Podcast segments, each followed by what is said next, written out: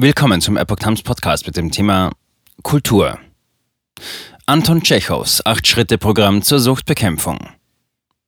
Ein Artikel von Jeff Minnick vom 6. Juni 2022. 1886 schrieb Anton Tschechow einen Brief an seinen älteren Bruder Nikolai, weil er sich Sorgen um dessen Alkoholismus und die mangelnde Entfaltung seiner Fähigkeiten machte. Als dein Bruder und Vertrauter versichere ich dir, dass ich dich verstehe und aus tiefstem Herzen mit dir sympathisiere. Ich kenne alle deine guten Eigenschaften wie meine Westentasche.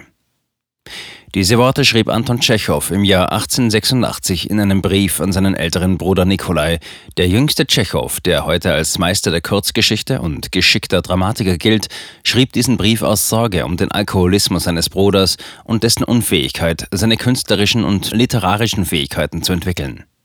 Der Brief spiegelt Tschechows eigenes Schreibtalent wider. Er schafft es, schroff, ehrlich, humorvoll, fürsorglich, zärtlich und streng zu sein. Er schreibt zum Beispiel Du beklagst dich oft bei mir, dass die Leute dich nicht verstehen, aber selbst Goethe und Newton haben sich nicht darüber beschwert. Christus schon, aber er sprach von seiner Lehre, nicht von seinem Ego. Die Menschen verstehen dich nur zu gut. Wenn du dich selbst nicht verstehst, kann niemand anderes etwas dafür. Sicherlich haben wir alle schon einmal gehört, dass sich ein Freund oder ein Familienmitglied in ähnlicher Weise beschwert hat. Während er Nikolai dazu drängt, seine Wodkaflasche zu zerschlagen, sich auf das Sofa zu legen und ein Buch in die Hand zu nehmen, er empfiehlt Turgenev, behauptet Tschechow, dass der Kern von Nikolais Unwohlsein und mangelndem Erfolg sein extremer Mangel an Kultur ist.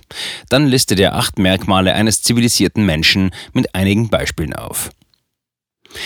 Universelle Grundlagen Tschechow schlägt Nikolai vor, dass seine Unsicherheiten und schlechten Angewohnheiten verschwinden könnten, wenn er versucht, kultivierter zu werden. Dieser Vorschlag zur Heilung von Alkoholismus mag uns heute ungewöhnlich und zum Scheitern verurteilt erscheinen, aber wenn wir über Tschechows Ausführungen zum Verhalten zivilisierter Menschen nachdenken, entdecken wir einige Wahrheiten. Hier die ersten Sätze seiner Acht-Punkte-Beschreibung zivilisierter Menschen im Wortlaut.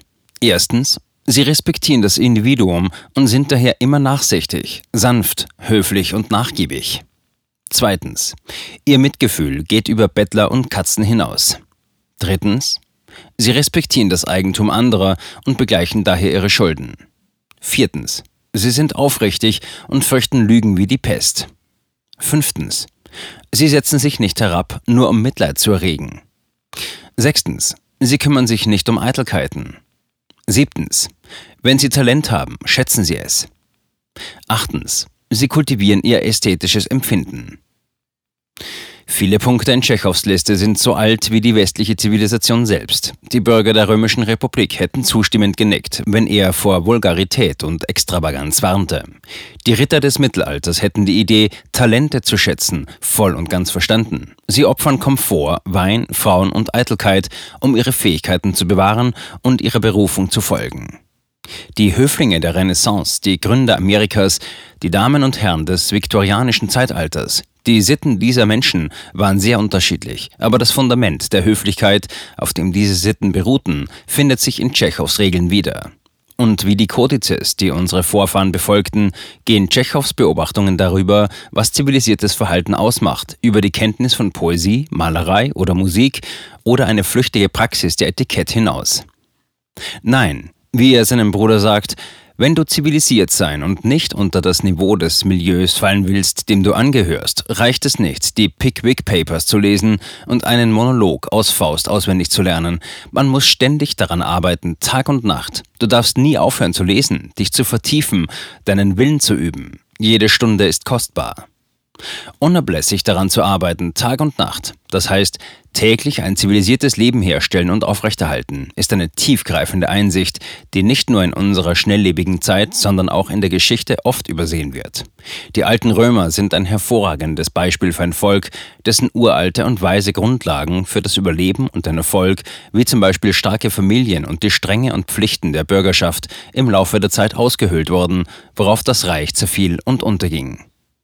Uns näher liegt der Erste Weltkrieg, eine Katastrophe mit Auswirkungen, die bis heute nachhallen, eine Katastrophe, die zum Teil darauf zurückzuführen ist, dass die damaligen Führer nicht Tag und Nacht daran arbeiteten, die Zivilisation zu erhalten. Anstatt die möglichen Auswirkungen eines solchen Krieges auf die gesamte europäische Kultur zu bedenken, konzentrierten sich Monarchen und Politiker stattdessen auf die begrenzten Interessen ihrer Länder. Das Ergebnis war ein Konflikt, der sowohl Europa als auch die Welt für immer veränderte. Lektionen und Fragen. Leider beachtete Nikolai die Warnungen und Ermutigungen des Briefes seines Bruders nicht. Er starb drei Jahre später an Tuberkulose und seiner Wodka-Sucht. Anton Tschechow starb ebenfalls in relativ jungen Jahren an Tuberkulose, aber nicht bevor er der Welt einen ganzen Koffer voller Kurzgeschichten, Theaterstücke und komödiantischer Sketche hinterlassen hatte. Wenn wir Nikolais Leben und Tod betrachten, sein Talent als Maler, seinen Kampf mit der Flasche, seine Tage, die er als Landstreicher auf den Straßen Moskaus verbrachte, erkennen wir die Weisheit in Tschechows Brief noch deutlicher. Zum Teil wegen seiner Sucht konnte oder wollte Nikolai die Ratschläge seines Bruders nicht befolgen, was zu einem Scheitern als Künstler führte. Tschechows Gedanken darüber, was es bedeutet, als zivilisierter Mensch zu leben, können auch als Spiegel für uns dienen, wobei das Spiegelbild darin bestimmte Fragen aufwirft. Sind wir zum Beispiel nachsichtig, sanft und höflich zu anderen? Ist unser Mitgefühl echt oder gekünstelt? Oder halten wir es für besondere Anlässe und vertraute Empfänger zurück? Zahlen wir unsere Schulden ab? Sind wir ehrlich oder handeln wir mit Lügen? Spielen wir die Opferkarte aus und suchen das Mitleid anderer? Schätzen wir unsere Talente, indem wir hart daran arbeiten, sie zu erhalten und zu verbessern? Kultivieren wir unser ästhetisches Empfinden in der Art und Weise, wie wir unser Leben gestalten? Und wie wäre es, wenn wir ähnliche Fragen an unsere Kultur im Allgemeinen stellen würden? Sind wir ausgehend von Tschechows Weltbild ein zivilisiertes Volk?